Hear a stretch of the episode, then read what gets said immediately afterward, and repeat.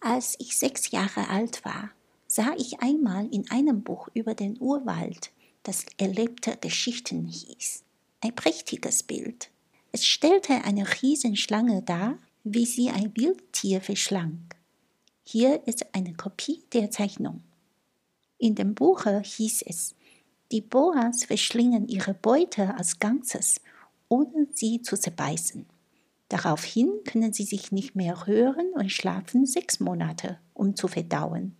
Ich habe damals viel über die Abenteuer des Dschungels nachgedacht und ich vollendete mit einem Farbstift meine erste Zeichnung. Meine Zeichnung Nummer eins, so sah sie aus.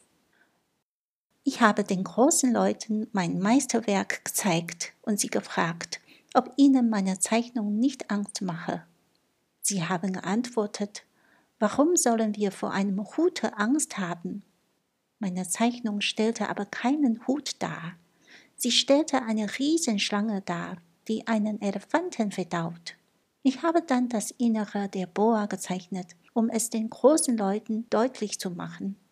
Sie brauchen ja immer Erklärungen. Hier meine Zeichnung Nummer zwei. Die großen Leute haben mir geraten, mit den Zeichnungen von offenen oder geschlossenen Riesenschlangen aufzuhören und mich mehr für Geographie, Geschichte, Rechnen und Grammatik zu interessieren.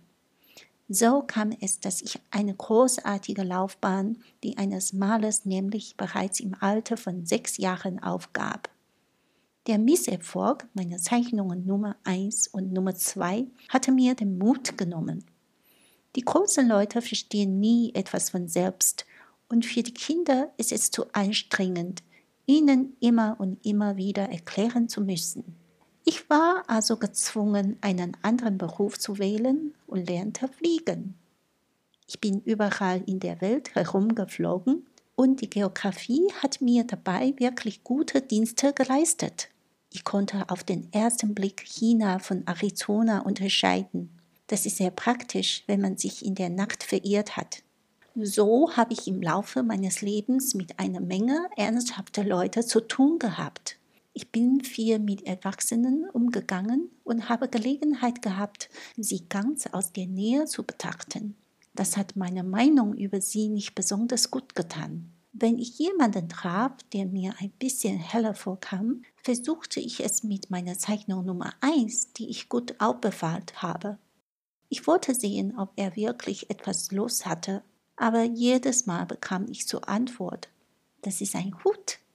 Dann redete ich mit ihm weder über Boas, noch über Urwälder, noch über die Sterne. Ich stellte mich auf seinen Standpunkt. Ich sprach mit ihm über Bridge, Golf, Politik und Krawatten. Und der große Mensch war äußerst befriedigt, einen so vernünftigen Mann getroffen zu haben.